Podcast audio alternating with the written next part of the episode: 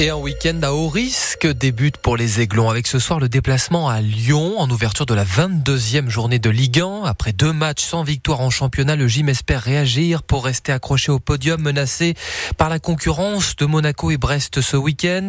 Deuxième au classement, Nice semble favori face à des Rodaniens 13e, sauf que Maxime Baquier, le Lyon n'est pas mort ce soir. Oui, ressuscité par ses trois victoires de suite et surtout par ce mercato d'ogre. Lyon est tout simplement le club qui a le plus dépensé en Europe au mois de janvier avec près de 60 millions d'euros investis pour remodeler, réveiller une équipe à la dérive qui a déjà autant gagné en 2024 que sur toute la première partie de saison pour remonter à la 13e place. Encore loin de ses objectifs, mais de quoi rendre méfiant le coach de l'OGC Nice, Francesco Farioli. La tendance est différente, ils ont euh, une confiance qui est différente.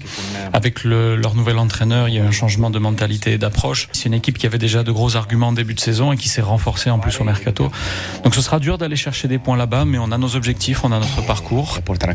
Un parcours ralenti par les deux matchs sans victoire en Ligue 1 et notamment ce derby palpitant mais frustrant dimanche dernier contre Monaco, avec des ingrédients qui peuvent malgré tout servir à Farioli pour rebondir. On a montré toute l'envie pour remporter ce match. Je pense que ça a été vu par nos supporters qui nous ont encouragés. Et vraiment, on les remercie pour ces 90 minutes de soutien. Et maintenant, on va essayer d'utiliser toute cette énergie et cette envie pour le match de Lyon qui sera un match très difficile. Le gym s'est d'ailleurs toujours imposé cette saison après chacune des trois défaites en Ligue 1. Alors rendez-vous ce soir, Maxime Baquier pour Lyon-Nice à vivre en intégralité sur France Bleu Azur. Avant match dès 20h30 et coup d'envoi à 21h. Il y a du bon et du moins bon sur les routes pour ce week-end. Réouverture ce soir est plutôt que prévue de la route de la Gué. Les travaux de purge sont terminés après l'éboulement de lundi. Et on saura dans l'après-midi si la dernière route en travaux, celle au nord de Saint-Sauveur, pour aller à Isola et Oron, est complètement rouverte ou si les travaux se poursuivent ce week-end.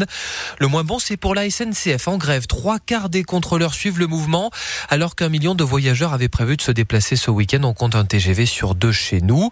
Il y a la colère du sénateur LR azuréen Henri Leroy. Il veut un service minimum des transports et vient de déposer avec une soixantaine d'autres sénateurs de droite et du centre une proposition de loi pour cela.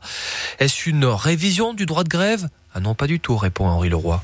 Mais il n'est pas question d'interdire le droit de grève. Bah de le limiter en tout cas. Non, il est question d'assurer le transport des gens, le droit, le droit d'aller et venir. Et donc, que la SNCF fasse grève, libre à eux, qui choisissent le moment où ils perturbent le plus la vie des gens, libre à eux, mais qu'ils assurent le transport. Donc, il y aurait euh, une partie du personnel qui assurait le transport qui euh, va bien dans ces périodes. Il n'y a pas de pression, Henri Leroy, pardonnez-moi, il n'y a pas de pression si, si, le, si tout se déroule normalement. Il y a de la pression de partout, il y a des problèmes de partout, que ce soit à l'hôpital, que ce soit euh, dans, les, collèges, que ce soit dans les lycées. Il y a, il y a des problèmes de partout. Donc si tout le monde se mettait euh, à prendre en otage l'ensemble des citoyens pour faire valoir leurs droits particuliers, c'est pas de la pression. C'est du terrorisme. C'est du terrorisme, assure le sénateur LR azuréen Henri Leroy. La grève doit se poursuivre en principe jusqu'à lundi matin, 8 heures. On vous parlait hier du mouvement Collège Bord des parents et des profs de Jean Giono à Saint-Roch. Mouvement reconduit ce matin. Ils sont 70, deux fois plus qu'hier à manifester devant le collège pour dénoncer toujours la surpopulation et 728 élèves au total pour des locaux trop exigus. Le département euh, et l'académie affirment retravailler la carte scolaire autour du collège. Voilà encore de l'emploi à pourvoir. Monaco recrute aujourd'hui jusqu'à 18h à l'espace Diaghilev. Plus de 80 secteurs d'activité recrutent. Restauration, hôtellerie, BTP, télécommunications et luxe. 35 000 Azuréens travaillent à Monaco. Midi 4 sur France Bleu Azur. C'est la première course cycliste de la, de la saison chargée dans notre département. Avec le Paris-Nice début mars mmh. et le Tour de France cet été. Et avant donc, dès maintenant, la classique VAR. Puis demain et dimanche, le Tour des Alpes-Maritimes. Départ à l'instant de Saint-Raphaël.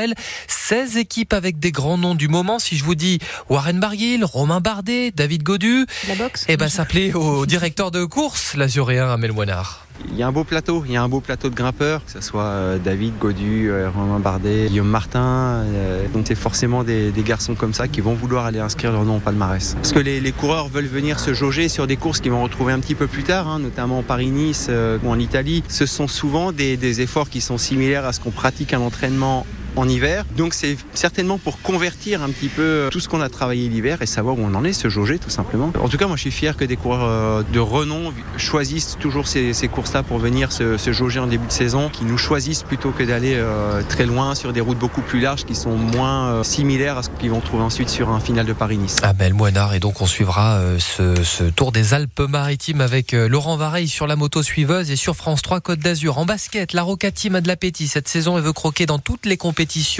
Place à la League Cup. Ce soir, Monaco reçoit Le Mans en quart de finale dans sa salle Gaston Médecin. C'est à 18h30. Enfin, Johnny, Johnny nous refait coucou. Deux singles inédits dévoilés aujourd'hui du rocker au grand cœur, ce Zigbourg. Deux titres qui ont été oubliés pendant un demi-siècle dans un studio londonien. Non, non, non,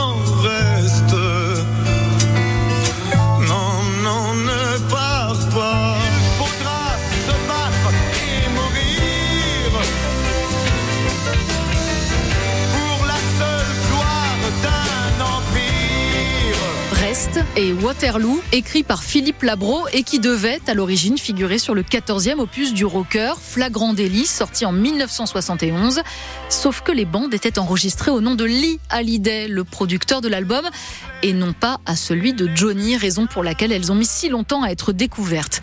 Deux nouveaux inédits donc, qui viennent s'ajouter à ceux déjà dévoilés fin 2023, Un cri et Grave-moi le cœur.